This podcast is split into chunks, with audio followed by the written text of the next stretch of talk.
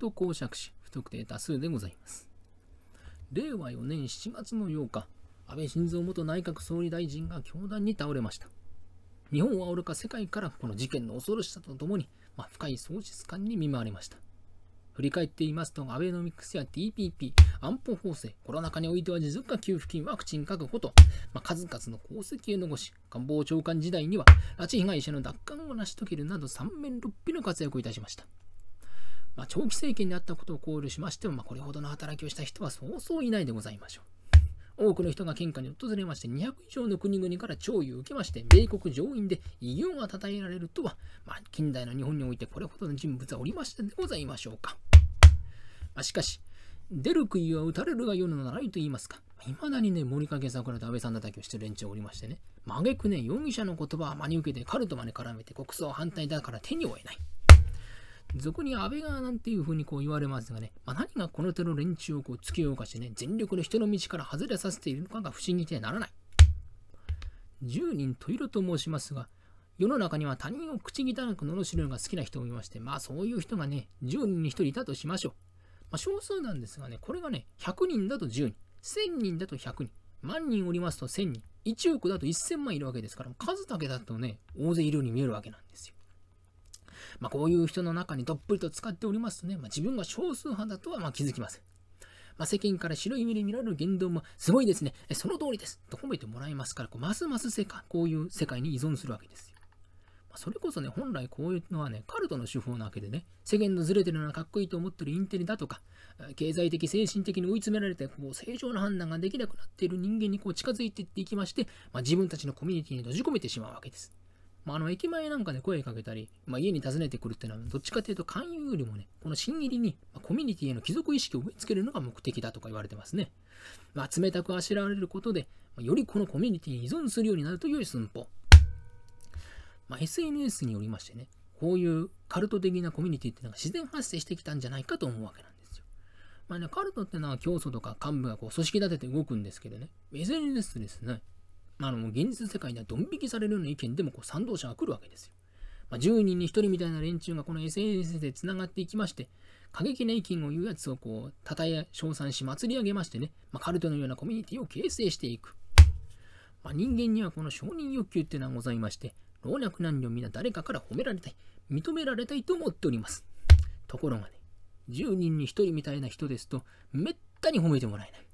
それがね、誹謗中傷でバズりましてね、人に褒められた、認められたと思ったらもう大変です。現実世界では無視されるか、白い目で見られるようなこともですね、ここでは称賛、絶賛される。もうこういったコミュニティから逃れられません。現実世界を突きつけてくる存在をコミュニティの敵とみなして攻撃する、それによって言動がますますひどくなる。まあしかしそれがね、コミュニティの中ではこの称賛につながる。ですからより現実から乖離をしていくという。これでまだね、身内だけで楽しんでる分ならそれでいいんですけどね、さっき申しましたように数だけ見ると多いように見えるもんですから、自分たちが正しいなんて考えるようになっちゃうんですよ。えー、しかし現実はそうでない。そこで現実を正しくしようとますます過激になっていく。都合の悪い話は聞かず考えに沿った意見しか受け付けない、諭したり説得しようとしたりする人間を敵とみなして攻撃していく。まあ、こうしてますます人が離れていくわけですな。まあ、これはね、カルトよりも恐ろしいございます。カルトっていうのはね、向こうからこう勧誘してくるもんですから、近づかないようにすることができますが、これはね、自分の心の中から湧いてくるもんですから、防ぎようがない。洗脳されてるわけでも、弱みを握られてるわけでもない。抜け出すのは至難の技でございます。なんたって自分自身の心にとらわれてるわけですからね。心こそ、心迷わす心なり。心に心、心許すだ。かの沢安禅師の歌でございます。自分の心、意地やプライドにとらわれて対局を見失ってはならない。まあ、今回はそんなお話を一席お付き合い願います。三代将軍家光公の御代、肥後熊本の恩主、加藤和江の神清正公のご息女で、貧古の国福山の上司、水野藤十郎忠重の養女、安姫様が紀州中納言、徳川頼信公のご連中におなり遊ばすことと相なりました。まあ、高貴な方のお越し入れでございますから、この読売道具というのも並のものではない。まあ、中でも一石八戦、八曲の屏風には一戦ごとに、東大随一のこの名工たちに、近江八景を一石ずつ認めさせるということになりました。まあ、余談ですがね、この屏風っていうのをね、一石二石とこう数えるんです。またこの屏風の板1枚をですね、1線2線と数えまして、え2線を1組としてこれを1層2層と数えます。さらに、え 2, 線2線の屏風は2曲、4線の屏風は4曲、6線の屏風は6曲、8線の屏風は8曲と言いまして、まあ、今回の屏風は1席あたり8層、8曲の屏風ということでございます。その頃、江戸は表三番町に屋敷のありました直参旗本で近藤信之助持忠という人がおりましたが、まあ、この人は市場流の書画をよく書きましてね、ガザンと合しまして名が通っておりました。旗本のことでございますから、まあ、この金品受け取って書くというものではなくて、まあ、気が向いた時に筆を取るといった風でございました。まあ、それがね、かえってよかったんでしょうかね。まあ、大変優れた絵をお描きになりました。まあ、このものであれば不足はないということで、まあ、旗本の近藤画山にこの近江八景のうち、アーミの青蘭を描かせることとなりました。早速この旨を、老中伊豆の神殿へご定になります。伊豆の神は承知の返答いたしまして一日、近藤信之助を役屋敷へとお呼びになる。信之助は配慮青い御門服へ朝の上下を着なしまして屋敷屋敷へ参上いたす。座敷へ案内されて待っておりますと愛のからかみさらりと開きまして松平伊豆の神の仏なお出ましになる。信之助参っておるか。はあ、麗しき手を拝し体型に存じます。その方も変わりなく何よりであるな。恐れ入りましてございます。本日は何用で手前を呼びになりました。お教えいただければ片付けのを存じまする。うん。その方を呼んだは与野木ではない。福山の上司水野殿の姫君が、紀州中納言殿の五連中におなり遊ばすことと相なった。その嫁入り道具として、一石八線、八曲の屏風、この一線ごとに近江八景を一景ずつにしたためたものをご所望なされた。あ、ついてはな、近江八景のうち、会わずの青蘭を上りのつけ、その方に書いてもらいたいがどうじゃ。ん？その方は画山と合し、絵に優れていると聞いておる。名人の作を娘に持たせてやれれば、あ水野殿も鼻が高いであろうしな。紀州公殿もさぞお喜びになるである。おこし入れが済めばな、紀州家の品物となる誤りがあってはいかんぞ。まったくこれはな、わしが心添えをしたいたしたることゆえ、立派に努めてくれんと、大いに水野殿に対して責任であるからと、まあ、この言い方がよろしくありませんでした。と言いますのもね、旗本と大名とはとにかく仲が悪い。あ大名はね、天下がたとえ豊臣であっても、織田であっても、足利であっても構いません。ま、しかし、旗本というのは徳川と共に生き、盛んな時は共に栄え、滅ぶ時は共に滅ぶ。ま、徳川があるからこそ自分たちもあり、徳川の世というのは自分たちが担っているという自由がございます。ですから、このね、大名連中、この薄切り者たちだと、まあ、軽蔑をしております。加えて、この近藤登之助、絵なんぞ書いておりますから、もうなよっとした風流人のように思われますが、さにあらず。水野十郎左衛門を筆頭に荒くれ旗本の集いでございます。白塚組に属しているような、まあ、一癖も二癖もあるような男。まそんな登りの月に向かって大名である水の子を喜ばせる、大名である伊豆の神の顔を立てるといったようなことを言ったもんですからたまらない。ご老中のお言葉ですが、この儀はお断り申し上げる所存にございます。何断るそれはどういうわけで？恐れながら手前は天下の旗本にございます。戦において先陣を切れての申し付けでございますれば、ありがたくお受けいたしますが、絵は慰めにしたためるもの。いかにご老中様のお頼みとは申しても、かように大げさに申すけど何事でございます。一切したためるわけには参りません。これにてごめんと、部屋を出て行ってしまう。伊豆の神はしまったと思ったがもうどうにもならない。まあ、伊豆の神とて旗本の気質を知らないわけじゃなかったんですが、まあ、重要な婚礼でありますから、念をしたのがかえってあだとなってしまう。チーズと呼ばれ、知略に優れた伊豆の神でございましたが、こればかりは近藤登之助の心の問題ゆまあ、知恵じゃどうにもならない。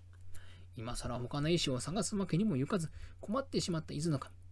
持ちは持ちやという言葉のある通り、旗本のことは旗本に任せようというわけで、大久保彦左衛門をお呼びになる。この大久保彦左衛門という人は旗本の元締めのような存在でございまして、かつて大阪夏の陣におきまして、王将家康公の命を救ったところから、その功績によりわがままごめんの許しを得ております。まあ、将軍相手でもこの遠慮なく意見を言えるといったところから天下のご意見番と呼ばれているという、まあ、これはこれで薬の強い方でございますが。彦左衛門は青い御門服の藤の丸の大門。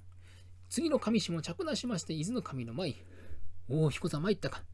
この老人を呼び出すとは何やらただなるご用件が終わりかと思われますか。お聞かせくだされば、片付けどう存じまする。うん。実はかくかくしかじかとお話になる。聞いた彦左衛門は手を叩いて喜び、いや、あの近藤がそんなことを申しましたか。平勢は白塚組で旗本役子だと町人がいてりばっている情けないやつと思うておりましたがな、伊豆の神殿の頼みを突っ張ねるような気骨がございまして。いや感心感心。してご用件とは、この老人からも今度を存分に褒めてやれよと、あ、そういうことですかな。これ、彦座殿、なんということをおっしゃる。冗談でござる。冗談を申して良い時と場合があるに。手前は今はなき王将様からわがままごめんの許しを得ておりますからな。言いたい時に冗談を言うんじゃ。まあ、しかしな、そんな運気でがましく言えば、今度が起こるのも無理もないことじゃな。それは反省をしておるが、ともかく、今度に合わずの静乱を描かせることはできぬか。これは、わし一人が恥をかいて済む問題ではない。下手をすれば幕府の面目丸つぶれということになりかね。彦左衛門殿は、旗本から一目置かれておるから、なんとか説得してもらえぬか。うん。将軍家の保険に関わることとなれば、この彦座、見過ごすわけには参りませんな。うん。老中は不安よな。大久保動きます。また冗談を申して。ともかく、屏風への件をお任せくだされ。大丈夫か？心配なさるな。各申す彦左衛門すでに16歳揚げ負けの初陣に天正3年飛びぬすもんじゃまと、まあ、彦左衛門はね、断るごとにこの初陣の時の自慢話は長々するもんですから、もう伊豆の神を聞き飽きておりまして、もうよいもうよい。あとは言うに及ばともかく引き受けてくれるのだな。はい、お引き受けいたします。あただし、手前からもお願いがござる。願いとは。慰みで書いているとはいえ、絵を描くには、まあ、F であら顔料やらが何かという理由。まして今回の品はゆくゆくは紀州公のお持ち物になるによって、上等なものを用意せねばなりますまい。さすればそれをやらを用立てるためいくらか金子を渡してやらねばなりませんな。やはり金が必要か。いかほどあれば足りるである。ざっと100両ですな。100両とな。さっき申しましたように、物も入りようでありましょうし、何より宣告の無礼を浴びる意味でもそれぐらいは必要であろうな。うん。それがなければ、手前がいくら研いで引かせても近藤殿は了承せんであろうな。背に腹は変えられるということで100両使わすこととなりました。神田駿河台の屋敷でこの彦左衛門待っておりますと、早速伊豆の神の使いが参りまして、この100両を置いていく。驚いたのはそば湯の笹を嫌いで、旦那様、旦那様、伊豆の神様から100両も届きましたよ。一体どういうことですか？ああ、もう届いたか。いや、実はなきない、これこれ、こういうわけで。え？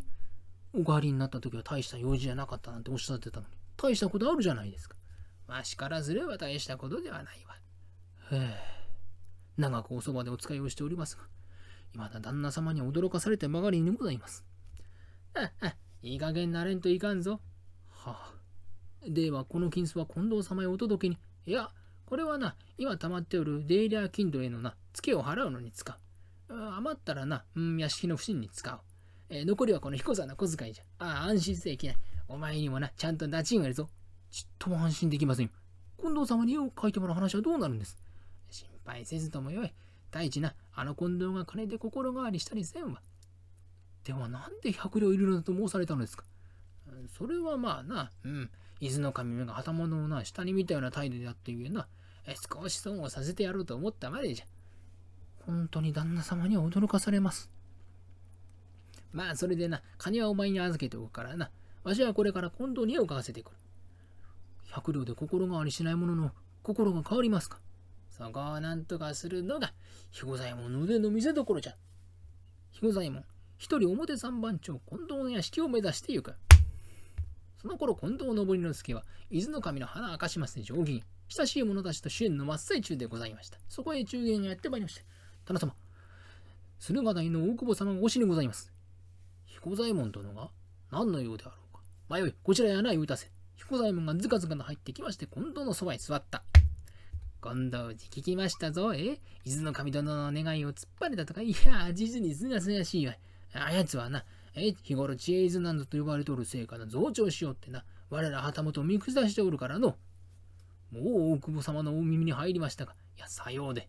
拙者も紀州公の持ち物になるなら筆を取ろうかと思いましたがな、伊豆の神目が、え、大げさなものの言い方をした上に、自分が尽力をしただの、え、顔を立てるだのと、恩着せがましく申したゆえ、あ、拙者も書くわけには参らんと思うだろうだ。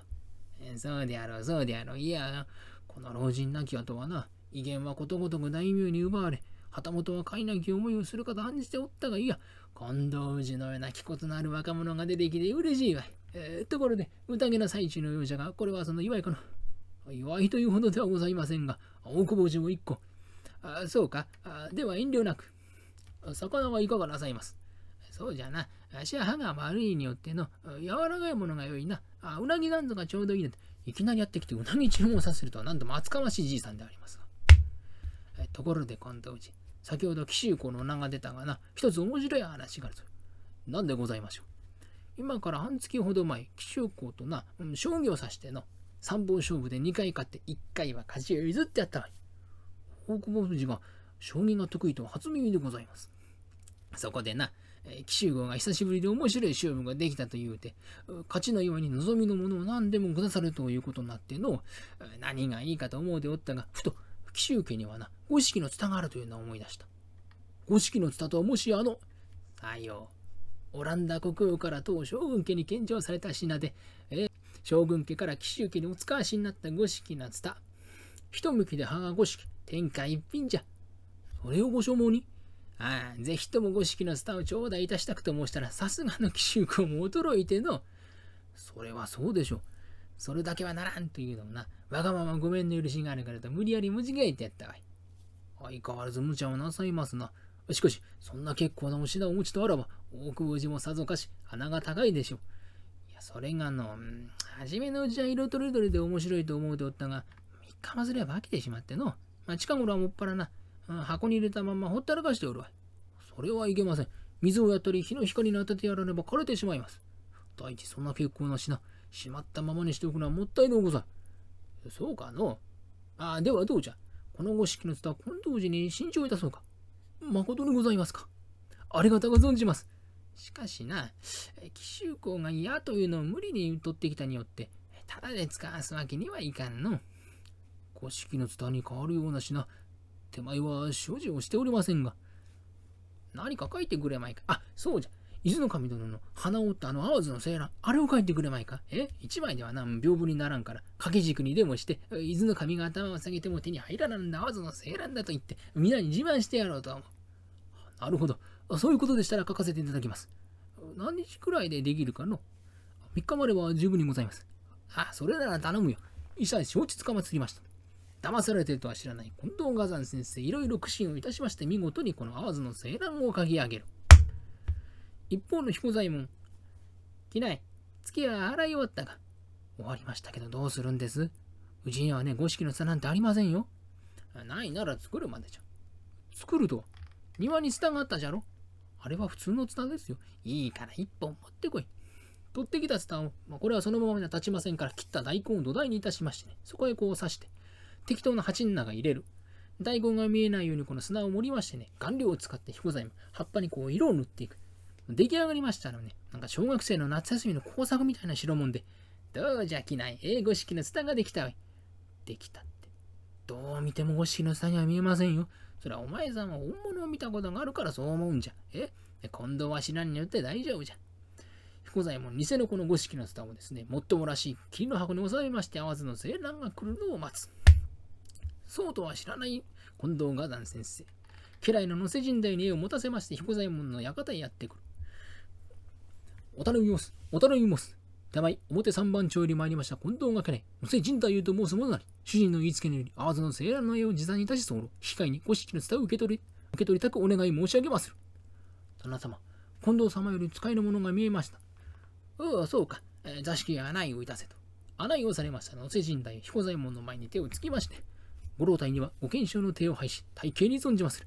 主人、上りの月より、その説は大いにご無礼をつかまつりました。よろしく申し上げるとようにとのことにございます。いや、宣告はいろいろとな、地層になりかたじけない。上りの月によろしく伝えてくれよ。ありがとうございまする。つきましては、お約束の合わずの青蘭が出来上がりましたゆえ、公式なたた引き換えに渡して参れと大告げにございます。さようが、しからば合わずの青蘭、早速に拝見したいものじゃ。これにございますと、神代が差し出しましたガバ。封をときてみてあれば、実に見事な甘酢の青蘭。うん。誠にあっぱれ。さすが近藤火山先生であるな。うん。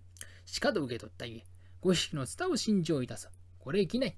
五匹のツを持ち参れ。貴重なものゆえな、丁重に扱いよと、何か丁重に扱えたバカバカしいと思いながら着ない。例の箱を彦左衛門に渡す。これがご式なつたじゃ。さようでございますか。中を改めてもよろしいでしょうか。うん。タクト見るがよい。そう言って少しばかり蓋を開ける。陣内を覗き込みますとね、赤やら白やら黄色や色のついた葉っぱのようなものが見える。もっとよく見ようと身を塗り出そうとしたところで彦左衛門蓋を閉じてしまう。あの、もう少し拝見してくこれこれ、何を申す。これはな、登りの告げ殿へ使わすのじゃお前にではない。主人より先に死別できただけでもありがたく思えよ。ごもっともなご意見にございます。帰ったらな、主人に真っ先に見せるんじゃぞ。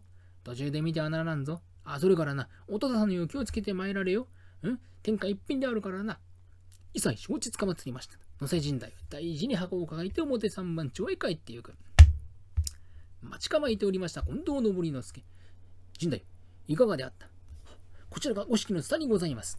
箱を受け取りました近藤信之助、早速自慢をしようと家中のもね、例の支援に呼んだ仲間を招きまして、五式の差のお披露目。座敷の真ん中に毛線を敷きまして課題を据える。皆が待っておりますところへ登りのつけ、これが天下一品であると、箱から五色の蓋を取り出しまして課題に乗せる。なるほど。五色というだけありまして、赤やら白やらいろんな色の葉っぱがある。珍しいものでござる、あっぱれでござると皆が褒めておりますが、やっぱり偽物ですからね、いぶかしいものが出てくる。近藤寺、葉の色の濃いところと薄いところがあるように見えるが、妙ではないか自然のものであるからな。薄い恋はあるである。しかし、どうも筆で塗ったような跡が見えるがと、まあ、言われてみれば気になると近藤がね、この葉っぱを触っていますとね、指に色がついた。もしやと思い、葉をこすりますと。すっかり色が取れて元の緑色になった。他の葉っぱも同様、怖いかねと、ツタをガッ引き抜きますとね、砂の中から出てきた大根。驚いたの驚かないの。偽物を使わされた上、漫才で恥をかかされたもんですから、今度は怒りしんと、おのれたぬきじし、よくもこんな偽物で恥をかかせてくれたな。目にもなせてくれん。うまいうまいと、近藤の森のつけ、たすき十字にあやなして、目のつるような鉢巻きをし、袴の者たちたっかくとって馬にまたがれ、槍を小脇に買い込んで、神田駿河台を刺して影出したり。一方の大久保彦左衛門、えー、ないや、伊豆の神に絵は届けたかはい、行ってまいりましたが、本当に大丈夫ですかね？何心配はいらんと話をしておりますと表から、やい、たぬきじじ出てこい拙者と消防だぜ門をどんどん叩いて大いを上げる近藤登之助旦那様どうしましょう近藤様が来てしまいましたよ。おお、そうか。どうしましょうそうだな。昼寝の最中だから後にするよりでも伝えておけ。そんなこと言ったら余計に怒りますよと。運命はもだしが立ち仕方なく出迎えに行きました機内。いらっしゃいまし、近藤様。嫌いか大久保の狸じじはどうした？それがその、ただいま昼寝中でございまして、また後日ということで、何どこまで人をバカにしよう、えい、どけいと、機内を突き飛ばしまして、近藤の森につけ、ずかずか中へ入っていく。気破るように房を開けて入ってきました、登りの助。一方の彦左衛門は床の上で横になったら、やい、起きろ、たぬきじじたぬきだから寝とるんじゃ。どこまでも人をバカにしくさりおって、えー、とっとと来て拙者と勝負をいたせ。わかった、起きろ、起きろ、あいと。彦左衛門は床の上でゆっくりと起き上がる。勝負は良いがな、何をそんなに怒っておる。知れたこと、かような偽物を五色の里行って私をよこしたではないか。え拙者の書いた淡津の青蘭はどこへやったああ、あれはな、伊豆の神のところへやった。あ、されば最初から拙者をたばかる気だった。もはや勘弁なる。うその白髪首叩き切ってくる。待て、今度。お前さんに絵を描くように頼んだ伊豆の神は誰の家来だ？